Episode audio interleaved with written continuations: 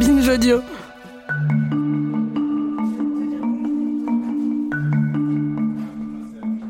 Chaque jour, après les cours, la maison MSF s'anime. Les jeunes se retrouvent dans ce qui est pour eux un lieu de répit, mais aussi un lieu de vie. Et donc il y, a déjà euh, une sorte euh, de, mode de survie dans lequel le gamin doit sortir. Peu à peu, on parvient à gagner sa confiance. Julien de Lausanne, coordinateur de projet pour Médecins sans frontières à Marseille. Peu à peu, il constate qu'autour de lui, il y a des adultes bienveillants qui ne sont pas là pour le juger, mais qui sont là pour euh, lui apporter un, soulagement à ses besoins. Euh, et assez rapidement, on parvient à engager contact avec lui et avoir une vraie démarche, euh, euh, d'accompagnement. ce projet fonctionne maintenant depuis un an et demi. On, constate entre l'arrivée d'un jeune dans notre dispositif et sa sortie dans notre dispositif des, des progrès, on va dire, assez importants du fait justement de la pluridisciplinarité de l'équipe. Lorsqu'un jeune est pris en charge dans sa globalité, l'aspect euh, physique, euh, psychologique et l'aspect social, euh, sans forcément beaucoup de ressources, il est possible de le faire passer de la rue à un apprentissage chez un patron.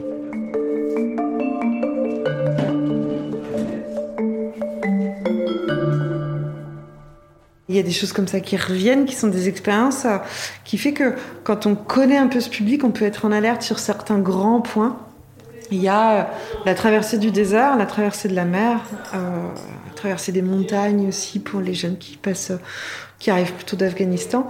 Euh, et puis il y a cette expérience de la rue à l'arrivée là, euh, qui euh, qui sont des, moments un peu saillants, d'effroi, de, de, de, de, danger total, et qui les atteint particulièrement dans leur jeunesse, dans leur vulnérabilité c'est euh, irreprésentable, la traversée en zodiaque, je pense.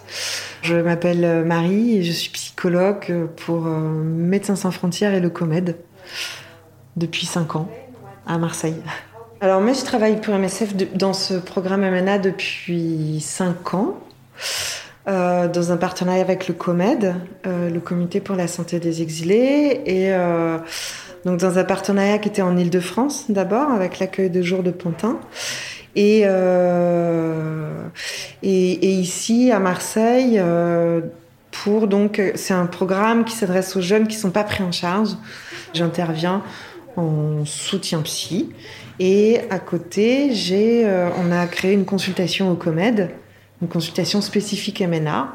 Et là, on reçoit bah, les jeunes de ce programme, s'ils en font la demande, si, de, de ce, lieu d'hébergement, s'ils en font la demande, s'ils sont repérés par l'équipe, euh, euh, comme un peu en besoin ou en attente. Avec les gens qui dorment dans la route, est-ce qu'ils sont proches de mentalité ou c'est maladie? C'est ça qu'on est. Il y a une inquiétude de savoir si est-ce que c'est est-ce qu'on devient malade quand on dort dans la rue, hein, c'est ça? Oui, ça, ouais, ça. C'est ça qu'on a discuté. Mm. Qu'est-ce que vous en pensez? Est-ce que quand on dort dans la rue, on peut devenir malade? Non, moi, je dis qu'avant, je dis qu'il y a des gens qui dorment dans la route, peut-être qu'il n'y a pas de moyens. Il n'y a pas de moyens. Ouais. Mais c'est pas que toutes les personnes qui dorment sans route sont pour la mentalité. Hein. Mais là, la problématique de la vie à la rue, euh, c'est. Euh, je les ai trouvés très préoccupés. Par rapport à d'autres expériences, je sais que c'est. Euh, c'est une expérience qui suscite de l'effroi ce moment-là dans la rue S'il y a des gens qui dorment, mais c'est pas, ça ne fait pas comme ça euh, avec plaisir, mais ils sont, comme s'il n'y a pas de moyens, c'est ça qu'ils sont dire dans la route, c'est ça que je pense. Hmm. Peut-être qu'au début on n'a pas de problème, mais que ça devient tellement dur qu'on commence à avoir des problèmes si on reste trop longtemps dans la rue. Tu comprends euh, Qu'est-ce que tu en penses C'est des cauchemars, c'est euh, c'est l'empreinte psychotraumatique assez forte. Et donc, du coup, dans les plaintes qui arrivent en consultation, c'est un des motifs de consultation, quoi. C'est que ça revient trop, ça revient un peu tout le temps. Euh. Et c'est ce qu'il décrivait aujourd'hui, c'est que souvent, quand il y a l'école, quand il y a des activités, ça permet d'atténuer de, ou de disperser un peu la pensée, de, de, de, plus tourner en boucle sur des choses traumatiques. Donc l'école, ça soulage beaucoup ça. un abri, des accroches avec des figures un peu rassurantes. Tout ça, ça permet vraiment d'atténuer les effets de, de, ce trauma de la traversée. Mais les moments un peu vides, les moments d'incertitude, donc bah, cette période à la rue, ça peut réactiver et faire un peu flamber quoi, le vide, l'angoisse. Quand est-ce qu'on va voir euh, la psychologue? Comme un cadre à l'école, tu es dans la classe mais tu comprends pas. Ah oui. Ou tu n'es pas concentré. Ah, quand tu es perdu dans tes pensées. ah oui, d'accord. Oui, D'accord. So you can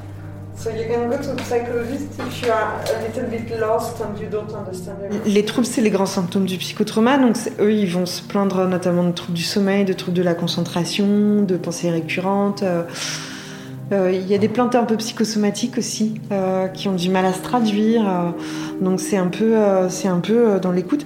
Et alors les outils, c'est basique, hein, c'est juste une salle de consultation bien préservée, un cadre, un cadre un peu agréable et, très protégé, voilà. C'est pas seulement quand on comprend pas à l'école. Voilà, c'est pas C'est pas la seule raison pour aller chez le psychologue. Il y a d'autres encore Il y a d'autres raisons, ouais. Hassan il disait ça peut être une des raisons. Et souvent il y en a un peu plusieurs. Quand on pense tout le temps, on pense tout le temps. Euh, on pense trop et on se repose pas. Donc ça par exemple, on peut aller voir le psychologue. Il y a le rejet, le fait de ne pas être cru, euh, la mise en doute qui est très déstabilisante. Euh, en premier lieu, ça c'est ça c'est euh, il y a la, désillusion du non-accueil, la brutalité de l'accueil et de cette période à la rue, de qu'en fait ça va pas bien se passer. Euh, après un parcours qui a été très chaotique et qui vise à arriver ici, et normalement c'est la fin du parcours, en fait c'est le début d'un second parcours là. Euh, donc il y a un moment d'accablement à l'arrivée. Quand on a des problèmes à l'école, quand c'est difficile de dormir, a des idées qui reviennent souvent dans la tête et qui font pas du bien. You know, like to see a psychologist. What? Psychologist. You want to see a psychologist? Ouais. Okay. We can talk about that after. Et le recours, il est très lourd sur la longueur des procédures. C'est interminable, c'est une impasse et c'est une impasse psychique. Et dans ceux pour lesquels rien se met en place du côté de la scolarité, des liens affectifs, des liens sociaux, d'activité, euh, en fait, l'inactivité, ça tue. Ça tue la, ça crée de la, des ruminations anxieuses, beaucoup d'angoisse. Euh, euh, et, ça crée du vide dans, qui vient se remplir du psychotrauma, avec beaucoup d'images qui ressassent. Voilà pourquoi c'est important d'avoir un encadrement, de favoriser des liens, euh, des activités. Là aussi, les réseaux solidaires ici, ils sont, ils sont fantastiques pour ça.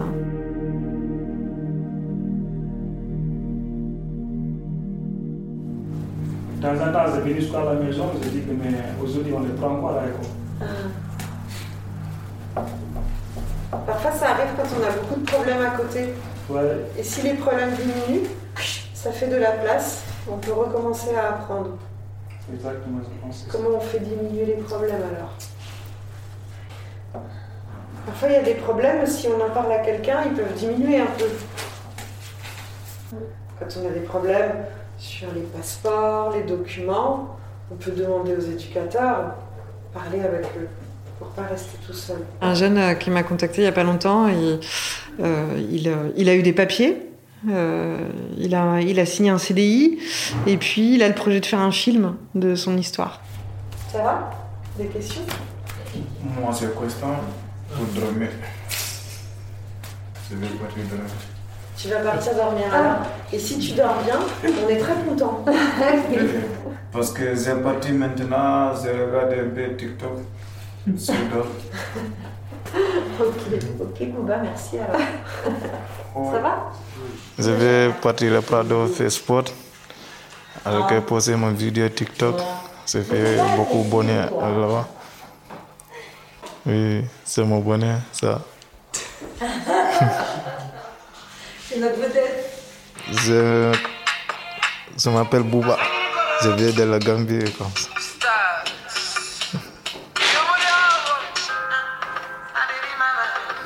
Ça,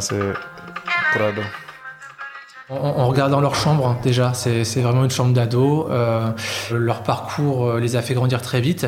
Malgré tout, quand ils se retrouvent dans un environnement euh, dans lequel ils sont en confiance, on voit ressortir euh, les, le côté euh, psychiquement en construction, avec, avec des bouderies, avec toutes les choses qui caractérisent le comportement d'un adolescent, avec aussi des, des, des, moments de joie qui sont un peu surprenants, avec des voilà. Donc on, on, a des jeunes qui sont qui une fois qu'ils sont un petit peu en confiance on a l'impression qu'ils s'autorisent de nouveau à être des adolescents. Mais ça prend du temps et ça prend de la confiance et ça prend de la bienveillance.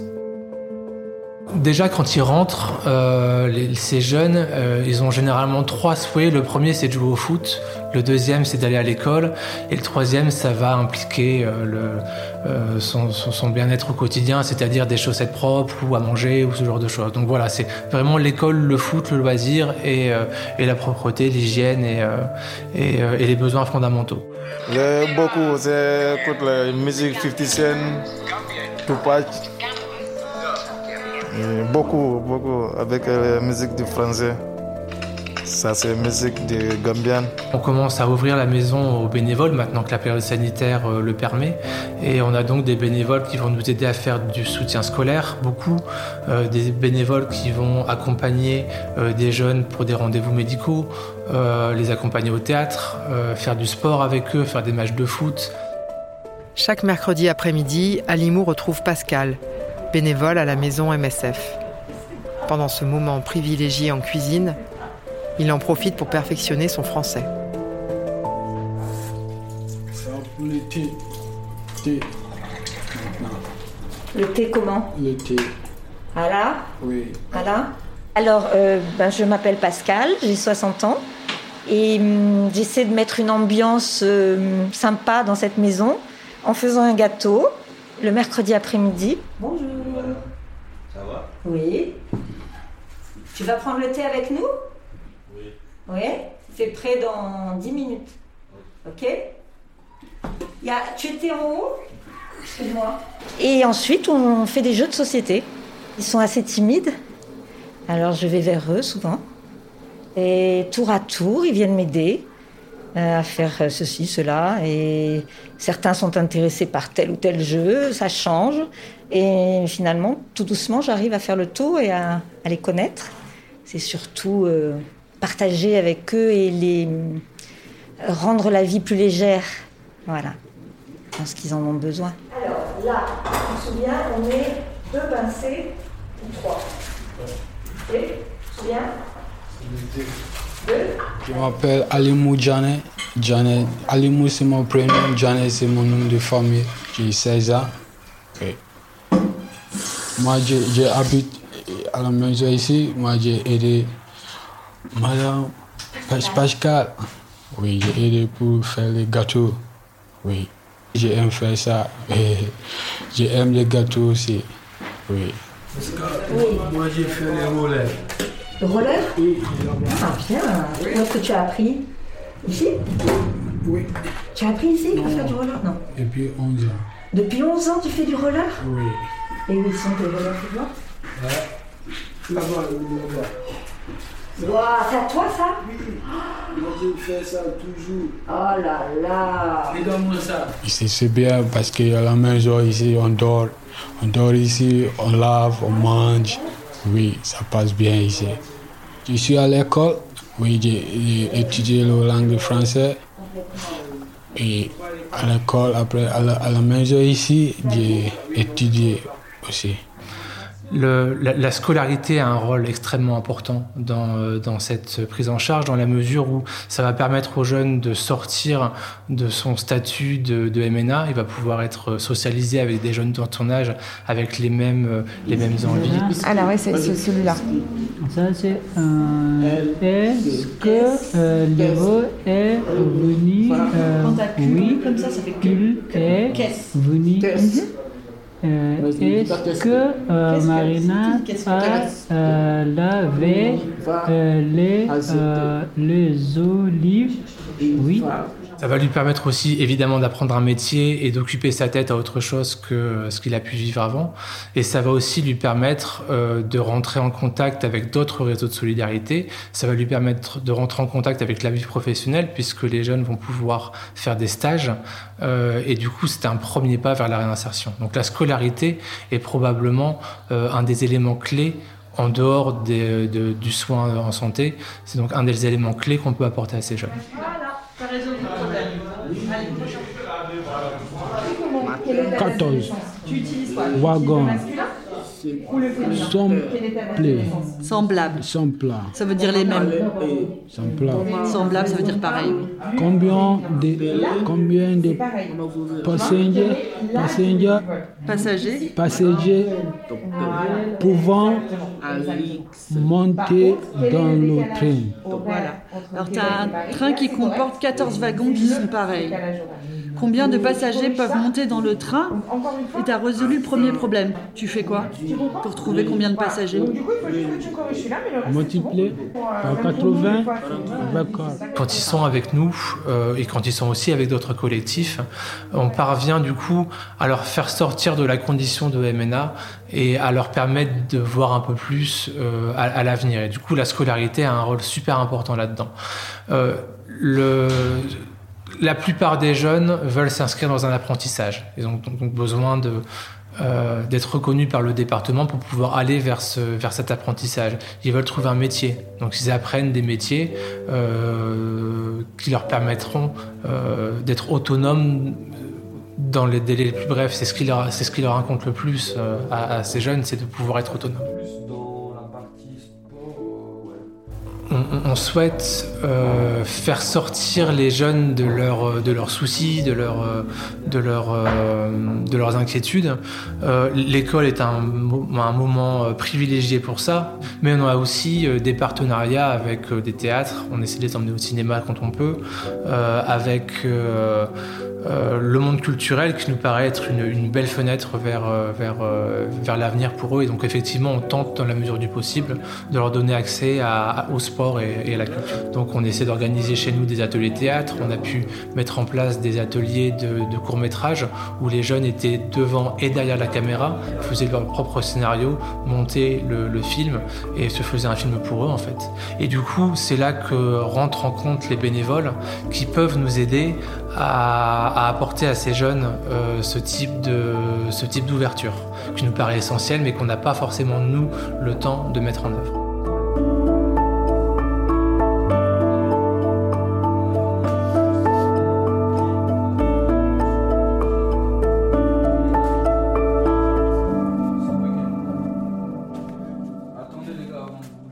Parmi les jeunes qui sont passés par chez nous, on continue d'être en lien avec, euh, avec certains d'entre eux. Euh, on continue de prendre de leurs nouvelles. Euh, souvent, c'est eux qui nous en donnent.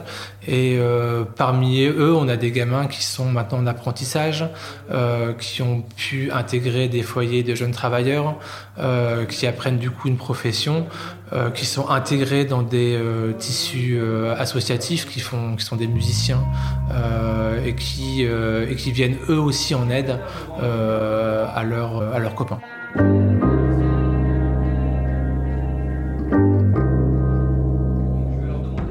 Merci à Anne-Sophie Lebon pour ce reportage réalisé par Quentin Bresson pour Programme B dans le cadre d'un partenariat entre Binge Audio et Médecins sans frontières. C'est Lauren Bess qui, comme toujours, en assure la préparation. Abonnez-vous sur votre appli de podcast préféré pour ne manquer aucun épisode de Programme B. Cherchez-nous sur Internet si vous voulez nous parler. Et à très vite pour un nouvel épisode.